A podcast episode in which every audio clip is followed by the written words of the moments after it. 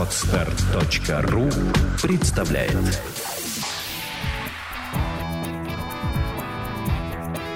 Александра и Андрей Капецки в лучшем психологическом подкасте «Психология, мифы и реальность».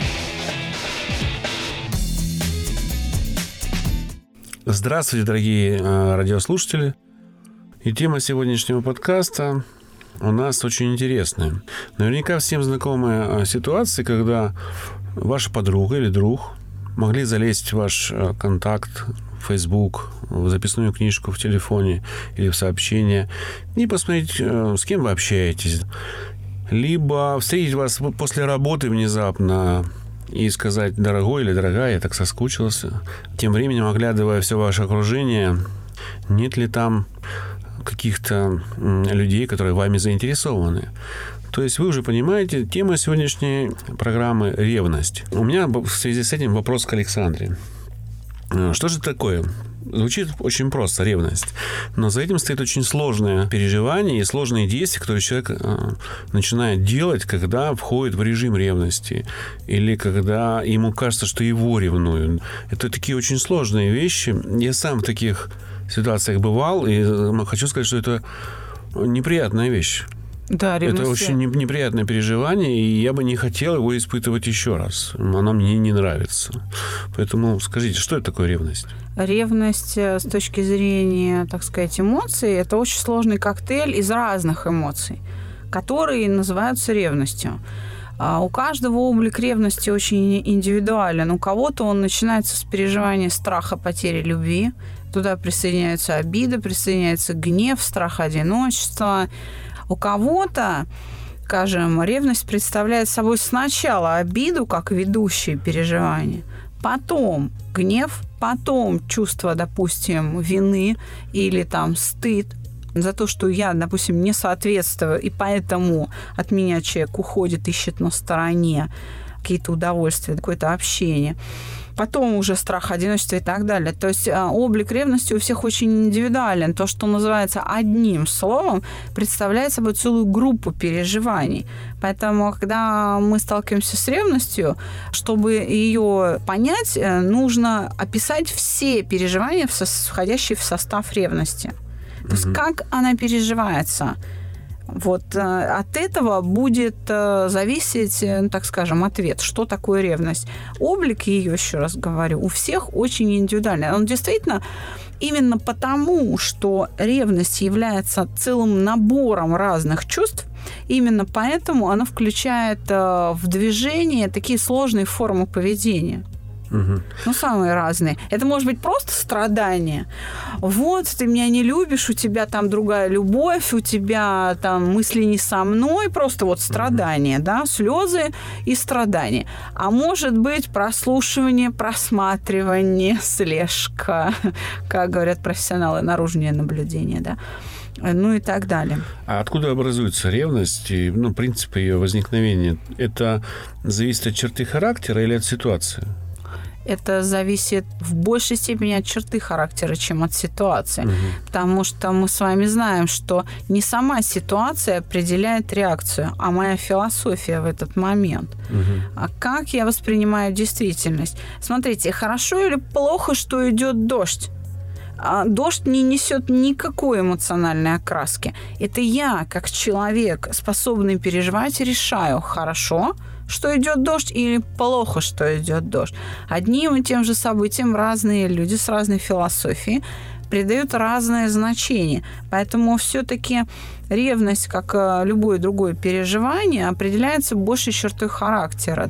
Но здесь нужно говорить о том, что ситуации, конечно, способствуют выработке переживаний. Они создают условия, но не определяют исход. Мы, конечно, зависим от ситуации, но не в той степени, в какой мы зависим от своего характера. То есть, если говорить а, о характере человека, который ревнует, угу. да, допустим, это все-таки слабый характер. Угу. Понимаете, когда говорят, что ревность это неуверенность в себе, это правда. Угу. Но э, это, это одна из граней ревности. Угу. Одна из граней, но не определяющая. А вот такой вопрос. Э, допустим, э, молодые люди поженились, да, у них все хорошо, а потом один из партнеров начало давать повод для ревности. Ну, задерживаться на работе, звонки. А, в общем, человек начинает ревновать. В дальнейшем ревность это подтверждается, люди расстаются, а у человека, который ревновал, эта ревность закрепляется. А это уже новообразованное качество характера. Это черта, которой не было, но она появилась. Да. Либо это все-таки при, как бы скрытая какая-то черта характера, которая была у него, но потом вылезла в связи с ситуацией. Как это определить? Потому что вроде как хорошие люди молодые, да, замечательные, очень дружелюбные. Но вот не сошлось. Один дал повод для ревности, другой принял повод для ревности и поехала, покатилась. Это я подводку такую сделал очень длинную к вопросу, нужен ли повод для ревности в конечном На итоге. самом деле он и нужен, и не нужен, и то, и другое справедливо. Действительно, мы способны ревновать, не имея на это вообще никаких оснований. Угу. Это как раз стимулируется ну, моими невротическими чертами личности пример, который сейчас был приведен, он как раз э, говорит о том, что повод для ревности не сам по себе приводит к ревности, а то, как человек к этому относится. Если это будет повторяться, то, конечно, этот повод будет укрепляться, и ревность возникнет. Действительно, вот э, в этом примере, который я сейчас услышала, речь идет о научении. Когда ревнивость как черта характера становится приобретенной. Угу. Никто из нас от этого не застрахован. За исключением, конечно, саногенщиков. Да, я понял. Тех, кто ученики, воспитанники школы Юрия Михайловича Орлова хорошо изучали саногенное мышление, для них это не страшно. Мы точно так же, как и все обычные люди, как все нормальные люди, мы тоже ревнуем, но мы ревнуем по-другому. У нас это не вызывает страданий, мы с этим хорошо справляемся. Как это делается? Опять же, прорабатываются все эмоции эмоции, выравнивается общий эмоциональный фон, да, снижается обидчивость, снижается гневливость, снижаются страхи, они уменьшаются. Это база для ревности. Если ее не кормить, она не вырастет. Угу. Умение вести диалог а, очень важно. Но действительно, когда есть повод для ревности, она неизбежно возникнет. Даже у самого устойчивого человека. Когда он не просто есть, а когда есть факт некоторый, да, некоторый факт. И если эти факты начинают повторяться, то ревность неизбежна, она будет. Это уже будет проблема, которую надо будет ликвидировать. Но самое ужасное ситуация, когда ревность беспочвенна, а человек мучается. Так вот. он мало того, что он мучает себя, он еще мучает партнера. Я хотел усложнить ситуацию и как раз подвести. Э, ситуация та же самая. Есть молодые люди, у них есть ревность обоснованная. Они расстаются. Э, у того, кто ревновал, создаются новые отношения, и в этих новых отношениях он начинает ревновать привычки. И человек такой смотрит, ну, меня ревнует, ревнует, ревнует. Да сделаю то, что от меня просят. И берет и делает. Это... Хотя не было у него замысла, но его заставили фактически вот этим нагнетением обстановки.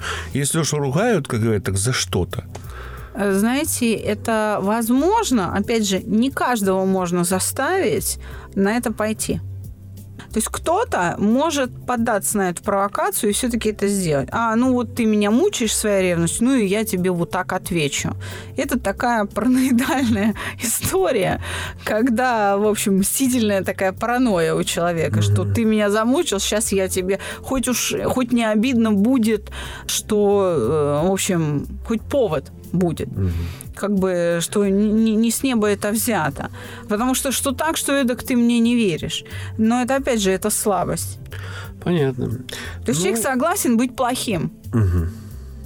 Плохим. Понимаете, поэтому он на это поддался. На самом деле не всякого можно заставить, в общем, так себя повести. Но это разрушает отношения. Потому что мне не доверяют. Mm. Когда мне не доверяют, меня не любят. И моя любовь травмируется, то есть э, тем, что она начинает уменьшаться. Я как раз хотел спросить, к чему приводит ревность, но вот, видимо, предыдущее предложение уже ответило на этот вопрос. Ну, к чему приводит ревность, очень хорошо знают сотрудники мест лишения свободы, равно как и а, врачи, неврологи психиатры, которые да, ну, это крайние уже случаи такие, да? Да, но, понимаете, мы должны об этом сказать, потому что это правда. Угу. Это правда. Каждый из нас с ревностью сталкивался, и любой человек может ответить на вопрос, к чему приводит ревность. Она всегда приводит к разрушению чего-либо. Она а, приводит к разрушению доверия, к разрушению отношений, к разрушению самого себя или там партнера своего. Угу. То есть это а, такое оружие массового поражения, понимаете, ревность. А бывают ли отношения без ревности? Бывает. Ну, то есть это же, наверное, какая-то идеальная картинка для многих. А, хотя я думаю, что такие э, должны быть отношения. И сразу задам, как бы выходящий из этого же э, ответа, который я услышу, э, следующий вопрос. А нужна ли вообще ревность как таковая? Ну, то есть должна ли быть ревность атрибутом отношений? А, ревность неизбежный атрибут отношений. Вопрос в мере. Да? А, раз уже природа предусмотрела такое переживание, как ревность, то оно, безусловно, будет присутствовать. Мы все равно научимся ревновать. Просто когда мы говорим об отношениях без ревности, мы говорим о том, что эта ревность под контролем. Не то, что она вообще отсутствует. Вообще избежать ревности нельзя. Отношения без ревности это вот как инвалидные такие отношения. Это все равно, что человек там без фаланги пальца или там без кисти руки. То есть когда у него какой-то органа, какой-то системы не хватает это инвалид. Отношения без ревности, они, как сказать, неполноценны, да, но она все равно, ревность будет присутствовать. Вопрос в том, как она будет развиваться, как она будет влиять на отношения. Понимаете? Ну, это неизбежно. Вот не понимаю, правда. Неужели не может быть отношений без ревности? Ну вот, я видел людей, которые не ревнуют, с моей точки зрения, хотя, возможно, я не знаю, какие мысли у них в голове, и не могу залезть и посмотреть. Может, они ревновали когда-нибудь, да, и пережили это. Но с виду они совершенно спокойно относятся к тому, что кто-то с кем-то под ручку или там потанцевали дама с мужчиной, мужчина с дамой, с другими. Э, в разных компаниях могут тусить, нет у них вот каких-то таких проявлений – проявлений Где? нет, а ревность как способность, ну, то есть способность переживать это состояние даже в таких отношениях все равно присутствует. То есть, когда я говорю, что не, не может быть отношений без ревности, да, я говорю о том, что это не значит, что человек вообще никогда не, не, испы, не будет испытывать угу. это состояние. Отношения без ревности – это отношения, когда оба партнера заботятся о том, чтобы ее не было. Но это не значит, что ее не будет. Угу. Понимаете? Это а, просто выращенная уже привычка доверять друг другу. Но каждый из, из сторон в таких отношениях может это изменить. Угу. Понимаете, совершив определенное поведение, он все равно вызовет ревность. У меня сейчас напрашивается такое выражение, то есть э, есть здоровая ревность. Здоровая ревность, опять же, не стоит говорить, здоровая или нездоровая. Она просто есть. Вот я говорю, хорошо или плохо, что идет дождь он идет. То есть она, э, ревность – это определенный атрибут. Что я с ней делаю, с этой ревностью? То есть я что, я себя мучаю, я мучаю партнера. Но если я вообще не способна переживать э, ревность, то э, это тоже плохо, потому что тогда мною будут пользоваться, а я, знаете, как это, народная мудрость, очень грубая, правда, звучит. Mm-hmm. Ты в глаза, все божья роса. Понимаете? Да, вот очень, если... Очень грубо. Я, ну, простите, да, радиослушатели, но дело в том, что чтобы вот это состояние а, не возникло между партнерами, все-таки ревность необходимый атрибут. Я вот о чем говорю. Потому что то, о чем я сейчас сказала, очень грубо, это плохо, потому что это развращает партнера, понимаете? Это развращает того, кого надо бы ревновать. Все-таки ревность удерживает, удерживает отношения во многом это не определяющая история, это не единственный фактор для правильных отношений, но это один из элементов. То есть вот эти отношения, в которых один из партнеров оправдывает своего другого партнера и разрешает ему все, и говорит, я тебя люблю, но он же ко мне возвращается, он же со мной, он меня любит. А человек пользуется и налево-направо там, значит, гуляет. Здесь, скорее всего, это нельзя вот... говорить о любви. Здесь надо больше говорить о страхе одиночества, которыми это а, или э, самоуничижением партнера, за счет чего удерживается отношения. Меня интересует ревность. Здесь ревности нету как раз, да? здесь ревности нету. И То есть это плохо. патология. Да, это, Это плохо. патология. Это плохо. Но есть такие скажите, случаи тоже нужно излечить или как обращаться к специалистам. Стараться, конечно, всегда нужно решить это самостоятельно, Это но понятно. люди э, иногда это уже входят в такие да. состояния тяжелые, что, конечно, нужна уже какая-то Она- поддержка. Или он, или она уже готовы на амбразуру кидаться и говорить, что вы не знаете ничего, вы все неправы, а вот он такой прекрасный, или она прекрасная. Ну, То есть э, это, ну, это жизнь такая- в розовых очках да. зачастую спасает человека от умопомрачения или там, от убийства, от какого-то криминала. Поэтому люди занимают такую позицию. Так работает защитная система То есть психики. это защита психики. Но Да. это неправильно. Но никто не хочет так жить, понимаете? А, почему я говорю, что как бы полное отсутствие ревности это Тоже плохо. Да, это плохо. Почему? Потому что это развращает одного партнера, унижает другого, и в итоге происходит перекос в отношениях. Ведь когда мы разговариваем о любви друг с другом, с друзьями, там, с детьми, никто же не ставит такие отношения в пример, и они говорят, о, как здорово, я тоже так хочу жить. Пусть об меня ноги вытирают. Тогда как преодолеть ре- ревность на самом деле? Кто об этом должен позаботиться? Тот, кто ревнует, или тот, кого ревнует? Кто из них э, должен задуматься об этом вопросе и начать что-то делать, наверное, изменить, изменять ситуацию какую-то? Ответственность лежит в равной э, степени на обоих сторонах, но все-таки в большей Не степени на, но все-таки в большей степени на том, кто ревнует. Кто ревнует? Потому Да, что потому исходит что- из него, да, это да, потому, эмоциональное... совершенно верно. Все-таки, потому что человек, ко- который ревнует, совершает поведение более активное. Мгм. Оно более активное, оно более видимое, более, ну, такое очевидное. Поэтому оно и причиняет травму. Все-таки для того, чтобы преодолеть ревность, нужно помнить о том, что мое, мое поведение как человека, которого ревнуют, допустим, от моего э, поведения зависит мера страдания ревнивца. Мгм. Это очень важно. А поэтому я должна заботиться, чтобы меня не ревновали. Мгм. Это первый момент. Второй момент. Если ревную я, значит, э, грубо говоря, два источника для э, развития ревности. Основных – это страх и обида, которые потом, истощая меня, уже превращаются в гнев Мгм. во всевозможные разборки, выяснения отношений и обрастают уже кучей-кучей-кучей разных других неприятных переживаний. Поэтому с обидчивостью обязательно надо справляться и со страхами. Но страхи – это, как правило, страх потери любви. А это действительно неуверенность в себе. Чтобы повысить уверенность в себе, нужно обязательно работать со стыдом. Если мне не стыдно, если я себе нравлюсь такая, какая я есть, я буду уверена в себе, я буду меньше ревновать. Вот о чем речь. Вопрос такого плана. Я, слушая вас, подумал, что э, есть ревность обоснованная, есть ревность необоснованная.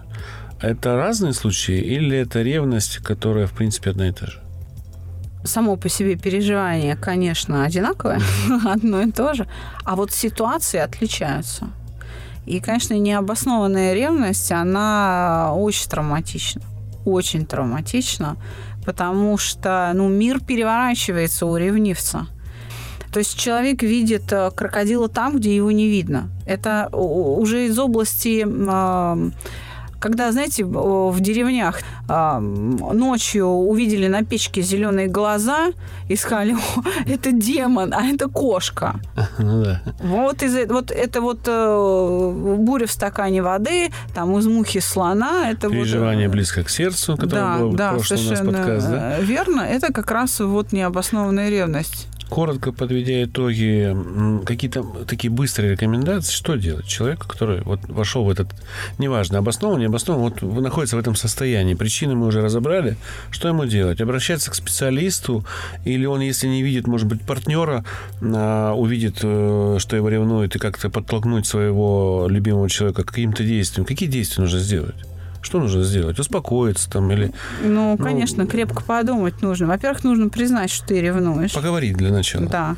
Во-вторых, конечно, поговорить об этом, поделиться своим страданием с партнером. И э, я уже называла два переживания, с которыми обязательно надо работать. Нужно уменьшить свою обидчивость, Мгм. нужно уменьшить свои страхи. Опять же, без работы над собой, без работы над своими переживаниями мы, мы не обойдемся. Ну что, дорогие друзья, мы желаем вам, чтобы вы не попадали в такие скользкие, неудобные ситуации, всегда были спокойны, и в жизни у вас все было замечательно. До новых встреч. До новых.